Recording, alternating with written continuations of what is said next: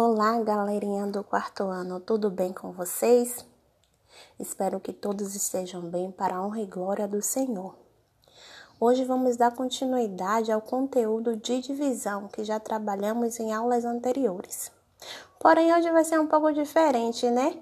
Que as aulas de matemática são ao vivo no Meet. E hoje estou utilizando essa nova ferramenta. Vamos lá.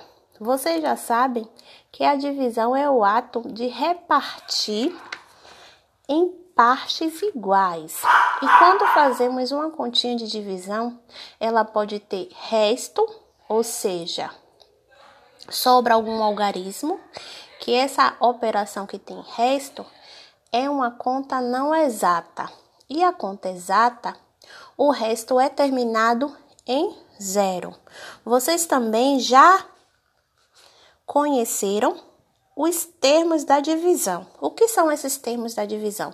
Quando a conta está armada, cada algarismo tem um nome, certo?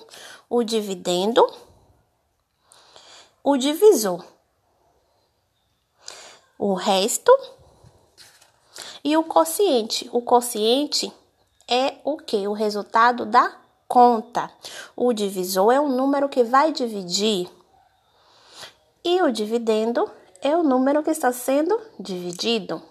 Como vocês podem ver o exemplo na página 42.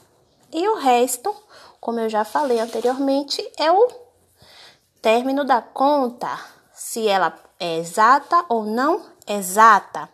Também já trabalhamos com a divisão em cálculo mental. O que seria em cálculo mental? Eu acredito que vocês acharam essa, esse conteúdo mais prático.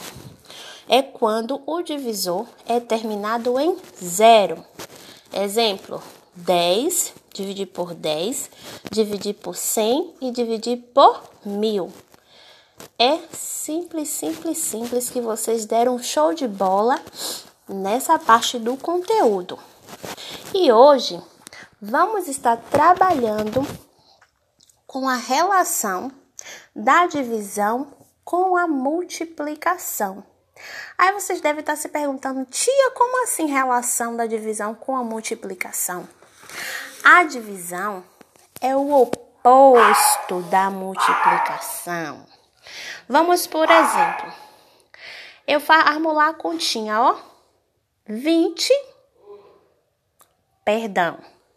Eu faço lá a continha.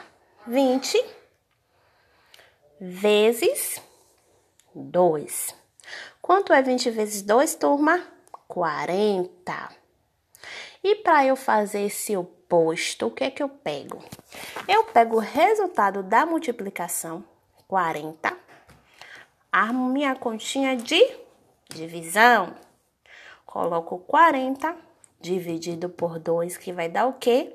20, certo? É por isso que dizemos que a multiplicação é o oposto da divisão ou vice-versa. Vocês agora vão assistir um vídeo que a tia vai estar postando no grupo para vocês compreenderem melhor os exemplos do oposto da divisão em multiplicação.